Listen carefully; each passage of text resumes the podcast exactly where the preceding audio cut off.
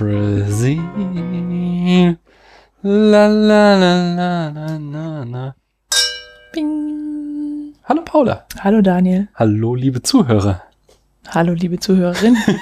Herzlich willkommen zum Spätfilm. Äh, Paula, weißt du eigentlich, was Wiswip ist? Wiswippe? Wiswip? Nee, nee. Ähm, das ist die schöne Aktion, was ich sehe, wenn ich Podcast höre. Dann gibt's eben den äh, auf Twitter den Hashtag äh, W-I-S-W-I-P-H, also Ja. die äh, Anfangsbuchstaben. Was das Mhm. ist dann ein Akronym, oder? Ja. Äh, genau, also man bildet ein Akronym, ein Hashtag als Akronym und dann postet man eben ein Bild von dem, was man gerade sieht.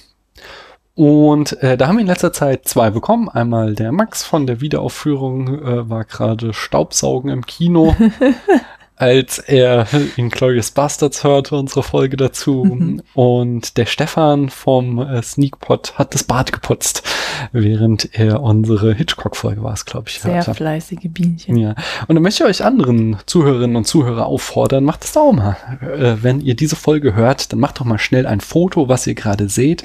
Hashtag Und-. Äh, genau, was ich sehe, wenn Nee, ich Podcast höre. Ähm, das äh, vertwittert ihr dann schnell und dann freuen wir uns, dass wir sehen, dass ihr uns hört und wie ihr uns hört. Mhm. Ähm, ja, äh, so viel zum äh, Feedback. Äh, wir haben heute eine ganz besondere Folge, nämlich diese Folge, die gehört einzig und allein Jajul. Äh, 42 war sie, glaube ich. Oh Gott, ich hab's schon wieder vergessen. Wir nennen dich einfach Jajul, ist okay? Ähm, Natürlich. du kannst doch jetzt nicht einfach, vielleicht, vielleicht hat sie eine ganz andere Stimme. Sie Hm. kommt aus Aachen, sie hat nämlich uns auch am Ja, Wochenende natürlich. angeschrieben. Natürlich. Nee, nee, es war jetzt auch wieder falsch. äh, Natürlich. Oder zumindest hatte sie Aachen Facts, als ich am Wochenende über Aachen getwittert habe. So. Ja, Facts. das, Mhm. Eine Regenstation, Regenmessstation in Aachen hat dieses Jahr ge- ergeben, dass Aachen die regenärmste Stadt NRWs war. Yes, genau so habe ich auch reagiert. Ich kenne Aachen nämlich eigentlich auch nur verregnet, aber so kann man sich irren oder so können sich die Zeiten vielleicht auch ändern. Ja, letztes. Klimawandel, ja. ja. Wir, wir leben ja schon seit acht Jahren da nicht mehr, von daher, da kann sich so einiges passieren. Wir haben über Inglourious Bastards gesprochen. Nee, Ja. seit acht. Du seit sieben, ich seit acht. Im September sind es acht Jahre bei mir. Tja, im April 2011 sind wir umgezogen. Ja, aber ich Hm. habe im September, 1. September 2010 angefangen mit meinem Praktikum. Ja, aber du warst noch in Aachen gemeldet. Ja, okay, aber Und du hast noch aufgeräumt. ich habe noch Windel gewechselt. Habe ich noch Windeln gewechselt? Nope. So viel äh, dazu. Inglourious Bastards landete auf Platz 4 unserer Charts, weil wir ihn so sensationell hoch bewertet haben. Ist das nicht Ja, sensationell? ein guter Film zu sein. Aha, und das bringt mich dann gleich zu unserer Frage, ähm, neu aufgenommen in der letzten Folge, in den Brust äh, Fragebogen, spätfilmischen Brust-Fragebogen, äh, in unserer Rubrik Brust Revisited. Paula, Ja. Wenn Tarantino bei dir im Podcast zu Gast wäre, Mhm. was würdest du ihn fragen? Oh meine Güte, was würde ich ihn denn fragen? Hatte ich da nicht schon eine Idee? Was würde ich ihn denn fragen? Ähm, was ich ihm zu trinken anbieten könnte. Also, was er gerne trinken möchte, würde ich erstmal Mm. fragen, ja. Und wie es ihm so geht, wie die Reise war. Also Smalltalken würdest du quasi mit Tarantino. Man will ja auch etwas fragen, wahrscheinlich, was noch nie jemand gefragt hat, oder? Ja, ich Also ich meine, du kannst natürlich ihn nochmal auf seinen Plan, nur zehn Filme zu machen, ansprechen, aber das wäre ja öde, das macht ja jeder. Du könntest vielleicht fragen, was macht er denn danach, was er dafür plant. Aber das bestimmt auch schon. Ist mir jetzt nicht bekannt, aber haben bestimmt auch schon Leute gemacht. ich glaube, ich würde eher ähm, auf seinen Musikgeschmack eingehen, weil er eigentlich diese ganzen guten Songs hat. Mhm. Vielleicht. Ich weiß nicht. Ich habe mir ehrlich gesagt noch nie vorgestellt, dass Quentin Tarantino bei mir auf dem Sofa sitzt. Ja, also beim letzten Mal hatten wir das Thema ja, nicht? Ob wir ihn fragen wollen, wie es dazu kam, dass er kein Ohrhase zitiert hat in, Mm. in Glorious Bastards. Ach so. Das war der Auslöser für Das diese war, Frage. siehst du, da hatte ich doch dann schon eine Frage. Aha. Ich glaube, das hast du da abfällig kommentiert. Ich glaube, es war da nicht deine Frage. Nein. Aber das ist, das ist jetzt auch voll müßig, sich mit Halbwissen über die letzte Folge äh, über genau Mhm. diejenige zu unterhalten. Ich würde auf jeden Fall auch so das wissen, wie wollen, wie, was so seine größten Einflüsse waren oder, oder was er einem empfehlen würde, wen, welchen Regisseur und welche Regisseurin Das man mal wirklich, gucken soll. das ist eine gute Idee. Ähm, man könnte ihn fragen, in welchen Film man aktuell ins Kino gehen sollte. Das wäre interessant. Dann würde man da sitzen und sich denken, Mensch, Quentin hat mir das hier empfohlen. Ja. Ja, nee, ich, pff, ich habe einfach äh, nichts über ihn gelesen. Ich kenne keine Interviews. Hm. Also könnte ich ja vielleicht das erstmal lesen, um mich dann auf den Besuch vorzubereiten. Okay, dann mach das mal, ähm, weil Aber ansonsten würde ich vielleicht auch ganz unvorbereitet da reingehen und den fragen, wie es privat so läuft. Okay. Mach das auf alle Fälle mal, äh, bereite dich vor äh, für den Tag dann, äh, wenn wir Tarantino Mhm. hier im Spätfilm interviewen. Bis dahin müssen wir uns nochmal fragen, was macht eigentlich Shia LaBeouf? Das ist ja, das ist ja wirklich eine gute Frage. Und da muss ja auch so langsam mal, ähm, Aber Moment, entschuldige, aber der hat doch was gemacht, der hat doch diesen Film gedreht.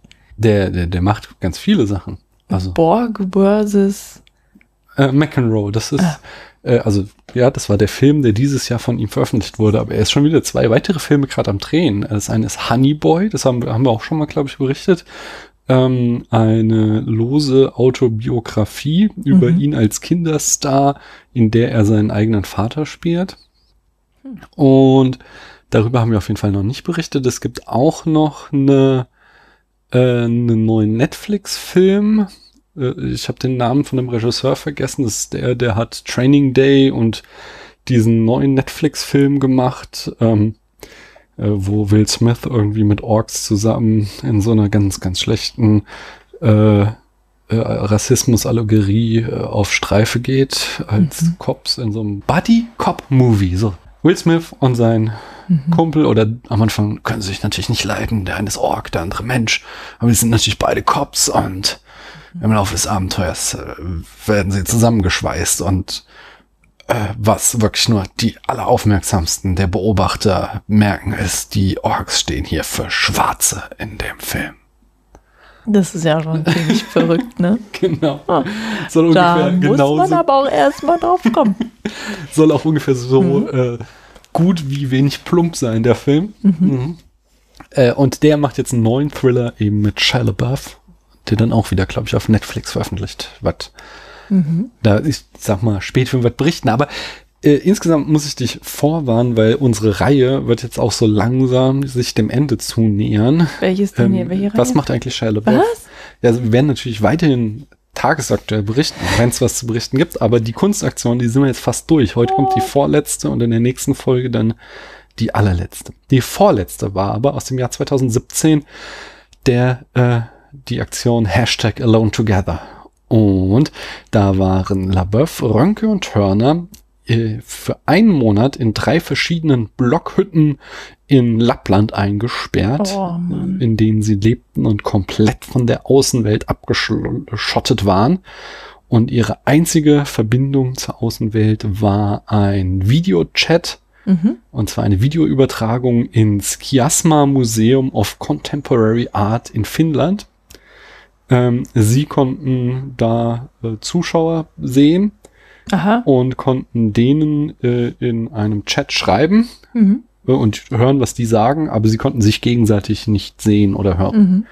Und äh, so entstand dann äh, ja quasi da ein F Gespräch zwischen den dreien mit den, zu äh, mit den Museumsbesuchern und äh, sowohl die Videos als auch den Chatverlauf, äh, der wurden, die wurden in Echtzeit auf der Webseite Alone Together chiasma.fi gestreamt und lassen sich auch noch immer auf der Webseite von Rönke, Labeouf und Turner äh, abrufen. Und wie lange dauerte das? Ein Monat. Aha. Ein Monat allein. Aha, aha. Und doch, Und war das so, dass da, also hatten die einfach nur ein PC da stehen oder einen Laptop mit dem, mit der, wie der Kamera oder war das wie bei Big Brother, dass Nee, nee, die das Hütte war, nee, das komplett war tatsächlich, ausgeleuchtet war? nee, das war tatsächlich, sie hatten so eine kleine Kammer in ihrer Hütte, in der Mhm. die konnten sich reinsetzen und dann von dort aus mit den Ah ja, Museumsbesuchern kommunizieren. die mal ja auch echt verrückt ist. Ja. Ja, ja. Ähm, ja, das war die vorletzte Aktion von. Ähm, Sag's nicht nochmal. wieso denn? Ach so, Scheiße. gut. Ach, Shire. Okay. Genau. Central Services. We do the work, you do the pleasure. Hi there. I want to talk to you about ducts. Do your ducts seem old fashioned? Out of date? Central Services' new duct designs are now available in hundreds of different colors to suit your individual taste. Hurry now, while stocks last, to your nearest Central Services showroom. Designer colors to suit your demanding taste. Aber wir sind heute hier versammelt, um einen Film für Jajul zu besprechen. Nämlich sie hat uns auf iTunes bewertet und eine Rezension geschrieben. Und der Deal ist ja, ihr schreibt uns eine Rezension auf iTunes und im Gegenzug dürft ihr euch einen Film wünschen. Und äh, das hat sie auch gemacht auf Twitter schon eine Weile her. Aber jetzt sind wir endlich dazu gekommen. Und zwar, was hat sie sich gewünscht, Paula? Brasil. Genau. Und ich bin sehr dankbar. Das ist wirklich einer, also einer der besten Filme, die ich je gesehen habe. Also wirklich, ich hatte, also grandiosen Spaß hatte ich da. Wirklich gut. Vielen Dank. Ich hätte ihn von, von mir aus entschieden, glaube ich, nicht geguckt. Hatte auch noch nie was davon gehört. Na, Also du hast schon was davon erzählt mal, aber Mir hörst du ja eh nicht so. Also, aber Ja. du brauchst ja auch gar nicht mehr fragen, wie du den fandst, weil das hast du ja so, eigentlich schon jetzt quasi gesagt. ja. so, ja. Mhm. ja, ich mag den auch. Den würde ich auch noch mal gucken. Ich würde ihn noch mal gucken, nicht im nächsten Monat, auch nicht im übernächsten, aber dann könnte man vielleicht sogar schon mal drüber reden. Nochmal. Aha. Ja, vielleicht ergibt es ja irgendwann die Gelegenheit. Bis dahin, erzähl uns doch mal die Eckdaten von Brasil. Aber natürlich. Der Film erschien schon 1985. Ja, darf ich sagen, da war ich gerade vier Jahre alt.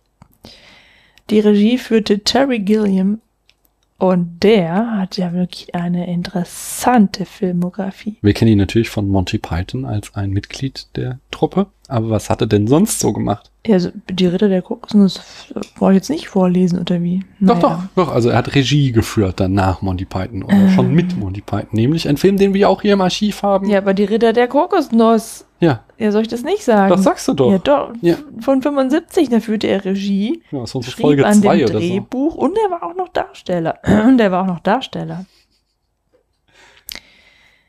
1981 hat er für Time Bandits Regie geführt und das Drehbuch geschrieben oder am Drehbuch geschrieben. Aha. Vier Jahre später also kam dann Brazil als Regie- und Drehbuchstück. 1988 hat er die Abenteuer des Baron von Münchhausen äh, äh, gemacht als Regisseur, Drehbuchautor und Darsteller. Dann führte er 1991 Regie bei König der Fischer und 1995 bei 12 Monkeys. Mhm. Was ja wieso gar nicht dahin passt, ja. Was, Oh. 12, was, was, was hast 12 Monkeys und Brasil sind sich doch voll ähnlich. Ja? Doch, dieser ganze überkandidelte Stil und so. Doch, ich finde das. Äh, gut, ich muss sagen, ich hab- sowas von einem Stil Ich heraus. habe 12 Monkeys auch in Frankreich beim Schüleraustausch auf Französisch gesehen. Oh. Vielleicht habe ich das auch einfach nicht richtig verstanden. Ah, ist vielleicht auch schon eine Weile her. Ja, 1995. Ah ja.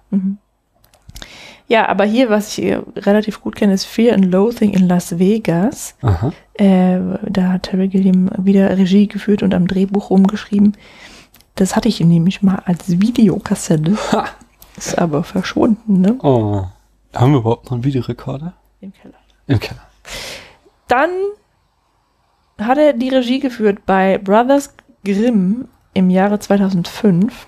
Den haben wir, glaube ich, auch mal zusammen gesehen. Ich kann mich nicht erinnern. Mit Heath Ledger und, oh, wer ist der andere? Äh, Auch irgend so ein Hollywood-Schauspieler. Aha. Ja, ja. Mhm. So eine Action-Variante der Gebrüder Grimm. Ich kann mich nur an so einen komischen Hänsel und Gretel-Film erinnern. Ah, den haben wir auch geguckt. Den, den, den fandst du so schrecklich und ich fand den so awesome. Also sind die zweitschlimmsten Hexen, die ich kenne. Schlimmer ist nur noch die, die, also die Blair-Hexe. Ah ja, die man nie sieht. Hm. Ja, irgendwann sieht man mal so Haare, glaube ich. Ah, vielleicht habe ich mir das nur eingebildet. Wir haben eine Folge dazu. Hört die nochmal an. Dann Äh. Ja, so dann äh, hat er im gleichen Jahr wieder Regie geführt und auch am Drehbuch geschrieben von Tideland. Hat, das ist einfach sein Job, ja, Regie führen und Drehbuch schreiben. Im Jahr 2009 das Kabinett des Dr. Parnassus gemacht. Mhm. Oder der Film ist von, aus dem Jahr 2013 kam dann The Zero Theorem, Mhm. wo er Regie geführt hat. Habe ich vor kurzem mal geguckt mit, ähm, Theodem. nee, wie heißt der denn hier? Den wir auch in den Glorious Bastards hatten, der Österreicher. Christoph Waltz. Genau, Christoph Waltz. Ah, wo der so ganz anders war. Wieder, ja. Genau, mit, so- mit so einer Klatze. So und ein guter Schauspieler. Dann hat er noch dieses Jahr einen Film gemacht, den ich wohl noch anschauen muss. Ja, nämlich, ähm, also er hat wieder, na, Regie geführt und Drehbuch geschrieben für The Man Who Killed Don Quixote. genau. Und der war so irgendwie voll in so einem Film, der so in der sogenannten Produktionshölle Hölle war. Genau, Hölle, Hölle, Hölle. Der war irgendwie, ich glaube, seit zehn Jahren hat er versucht, den zu machen und jetzt hat er ihn tatsächlich fertig gekriegt, als schon niemand mehr damit gerechnet hat. Mit, Also war einfach ein Kampf gegen Windmühlen wahrscheinlich. ja, aber sowas von. Mhm. Hier, Kylo Ren spielt mit. Wie heißt der denn, der Gute? Keine Ahnung. Ah, Kylo ich Ren komme halt. gerade nicht drauf. Naja. So, also, äh, die Regie führte also Terry Gilliam. Na, wer hat das Drehbuch geschrieben? Äh, Terry Gilliam? Mhm. Aber nicht alleine, sondern zusammen mit Tom Stoppard und Charles McKeown. Aha, aha. Hätte mich auch sehr gewundert, wenn man so ein komplexes Drehbuch allein hätte schreiben können.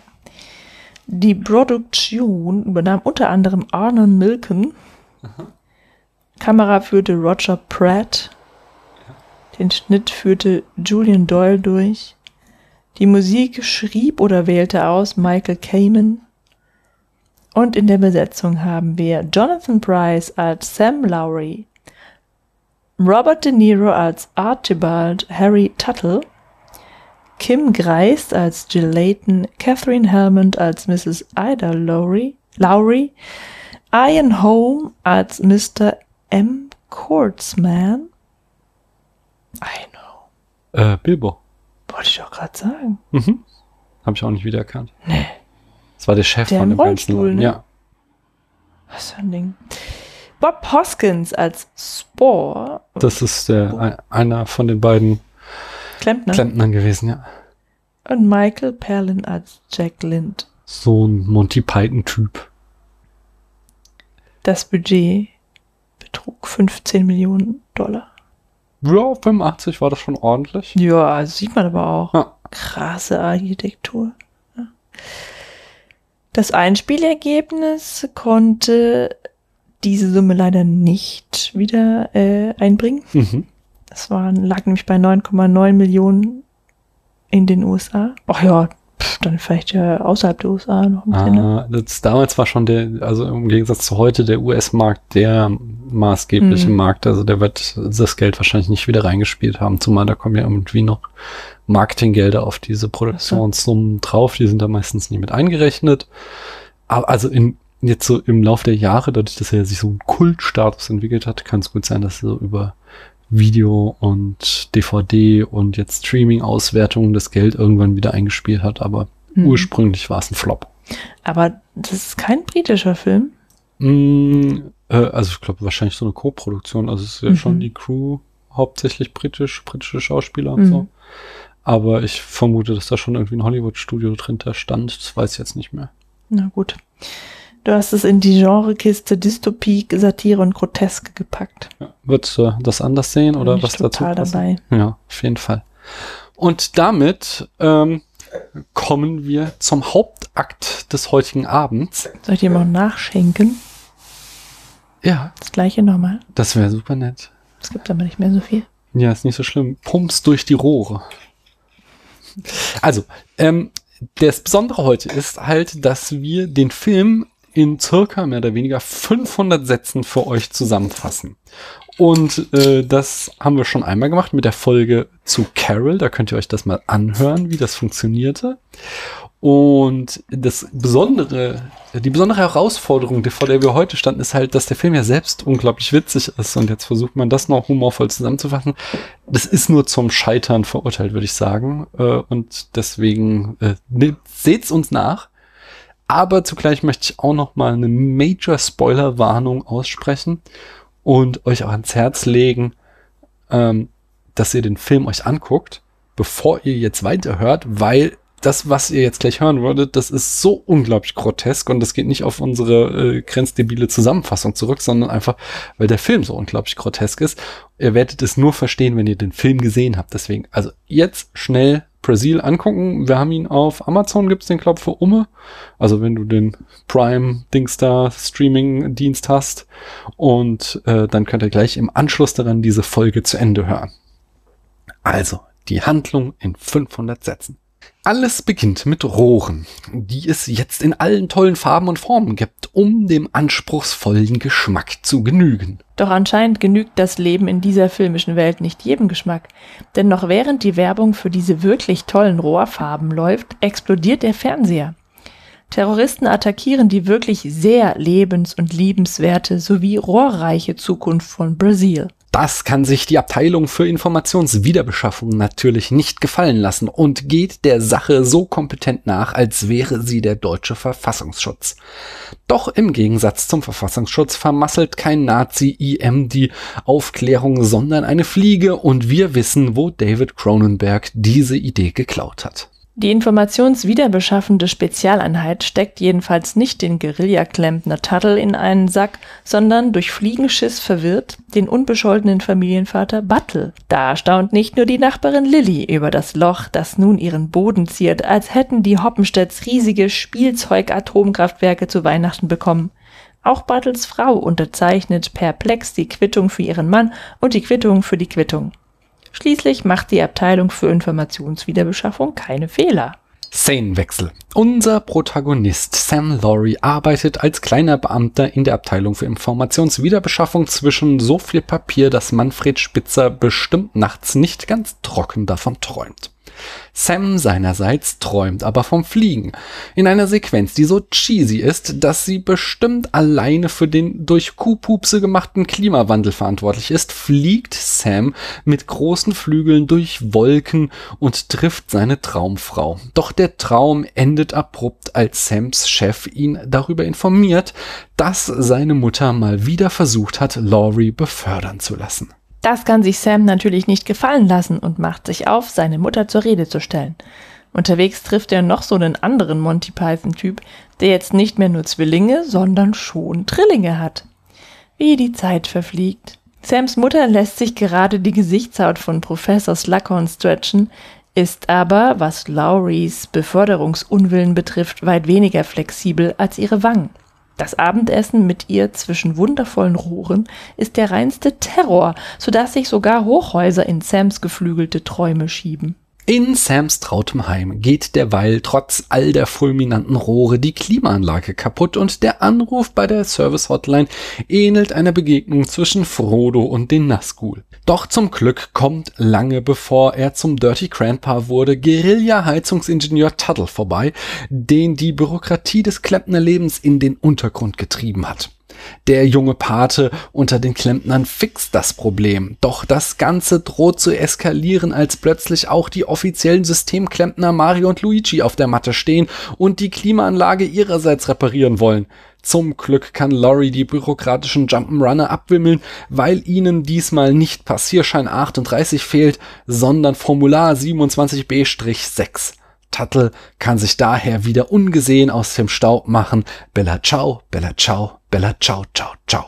Zurück im Büro erfährt Sam, dass das Fliegenopfer Buttle leider bei der Folter verstorben ist und bekommt den Auftrag, der Witwe den Rückerstattungscheck für ihren zwangsweise eingesendeten Ehemann zu übergeben. Als Sam in seinem wirklich sehr kleinen Auto Mrs. Buttles Ro äh, als Sam in seinem wirklich sehr kleinen Auto bei Mrs. Buttles Rohren ankommt, erspäht er durch Hoppenstedts Loch die Frau seiner buchstäblichen Träume. Die hat aber ziemlich wenig Interesse am creepy Sonambulen, sondern versucht ihrerseits lieber herauszufinden, was mit Mrs. Buttles Ehemann geschah. In Sams Wohnung eskaliert derweil die Lage mit, mit The Return of Mario und Luigi. Die Systemklemmende haben am Passierschein J27-B oder wie das Ding hieß, dabei und kommen der Partisanenklemmenden Technik auf die Spur. Das ist wirklich so dumm. Eine Traumsequenz mit einem überdimensionierten Samurai und einem singenden Telegramm später quält sich Sam zwischen Rohren durch auf die Party seiner Mutter, denn er hat beschlossen, die Beförderung doch anzunehmen, um die Battle-Traumnachbarin ausfindig machen zu können. Die, diese Rohre, die sind auch so geil. Die stecken irgendwie in jeder Lampe drin. so ein 30 Zentimeter Durchmesserrohr für jede Nachttischlampe.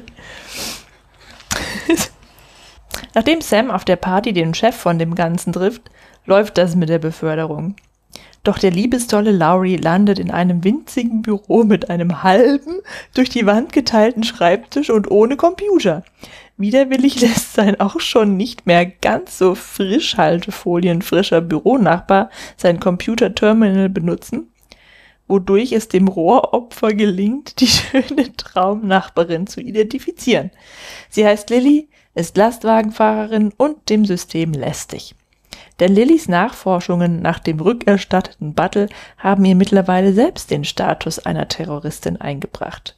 In einem dritten Akt. Der wirkt wie eine Mischung aus Kafka, Lamb, Doctor Who und Douglas Adams auf LSD und mit Rohren, findet Sam zunächst seine Traumfrau, die von dem creepy Dude erstmal nicht und dann plötzlich doch angetan ist, doch dann verliert der liebesnah Laurie Nerven, Wohnung, Job und Liebe.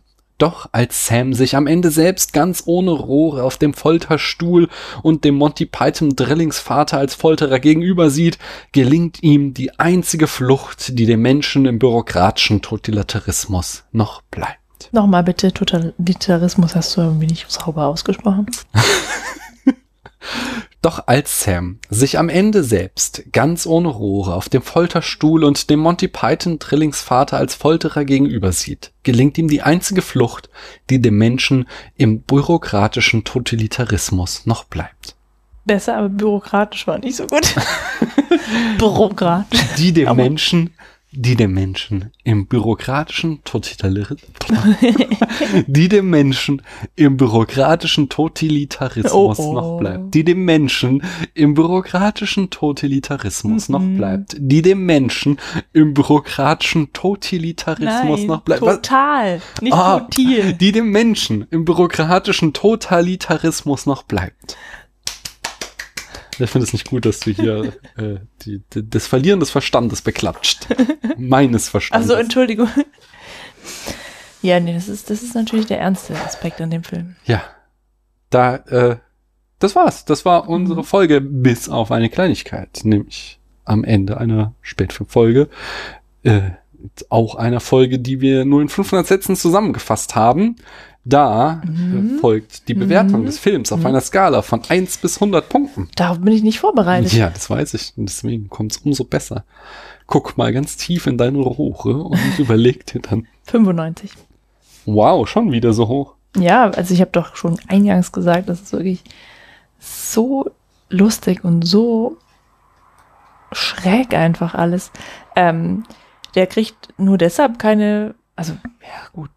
Doch, die Bilder sind auch cool, weil die sind auch echt witzig. Und die Dialoge. Die sind halt so skurril. Also das ist Ja. halt, das finde ich das Geile an Terry Gilliam, dass der immer so ganz eigene Welten schafft, die so ganz anders sind als alle anderen Science-Fiction-Welten oder so. Ich meine, die halt die Rohre. So, also Mhm.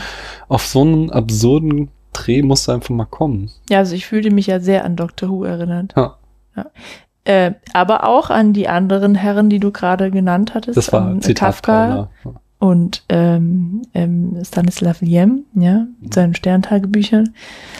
Aber, Ja, also warum der nicht 100 Punkte bekommt, ist äh, einfach, ähm, weil das dann tatsächlich am Ende so ein bisschen unverständlich ist. Also das Ende, Ende verstehe ich dann wieder, aber so zwischendurch habe ich mich dann schon gefragt, so, hey, warum passiert jetzt Ja. was? Ja, da Aber- konnte ich nicht mehr ganz folgen. Ich glaube, tatsächlich habe ich mich das auch gefragt. Ich glaube, es hängt so ein bisschen damit zusammen, dass der Film äh, erzählerisch in den Wahnsinn abgleitet, genauso wie sein Protagonist es eben tut am Ende.